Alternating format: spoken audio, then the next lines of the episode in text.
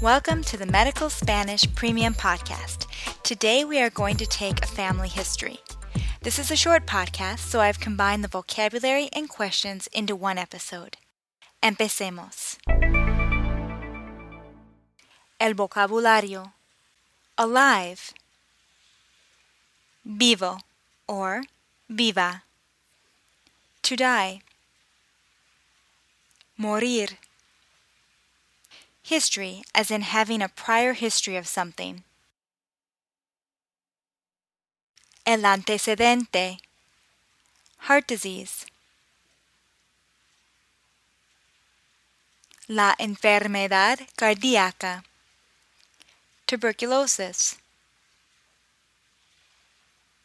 La tuberculosis.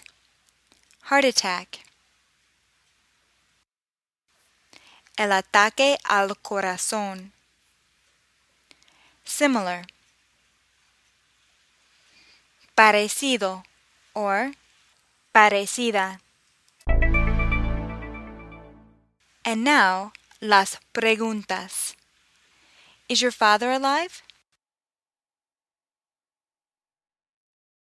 ¿Está vivo su papá? Is your mother alive? ¿Está viva su mamá? What did your father die from? ¿De qué murió su papá? What did your mother die of? ¿De qué murió su mamá? How old was she when she died?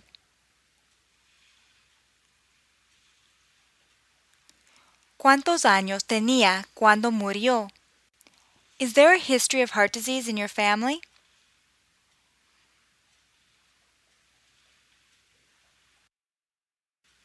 ¿Hay antecedentes de enfermedad cardíaca en su familia? Is there a history of diabetes in your family?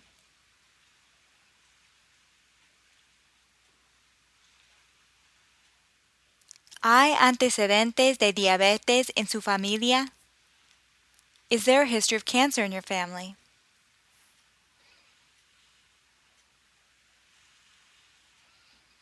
¿Hay antecedentes de cáncer en su familia? Is there anyone in your family with lung problems?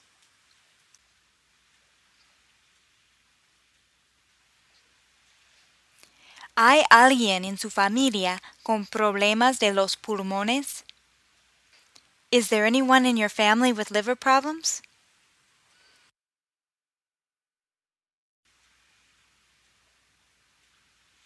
¿Hay alguien en su familia con problemas del hígado?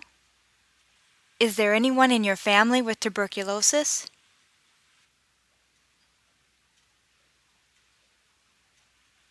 ¿Hay alguien en su familia con tuberculosis?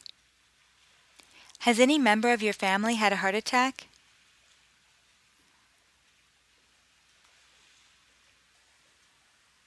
¿Algún miembro de su familia ha sufrido un ataque al corazón? Has any member of your family had similar problems?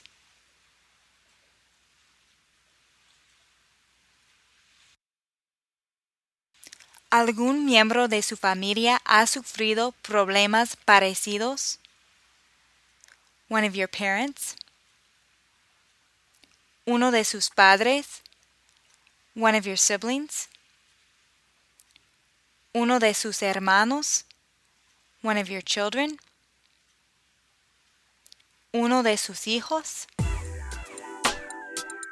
Excelente. That covers our family history. Now there has been a slight change of plans. Based on a request from a listener, I have decided to first cover the physical exam before covering the vocabulary of common medical problems. So I'll be back soon with phrases used during the physical exam. If you ever have any feedback or suggestions for me, just send them to molly at medicalspanishpodcast.com. Hasta la próxima!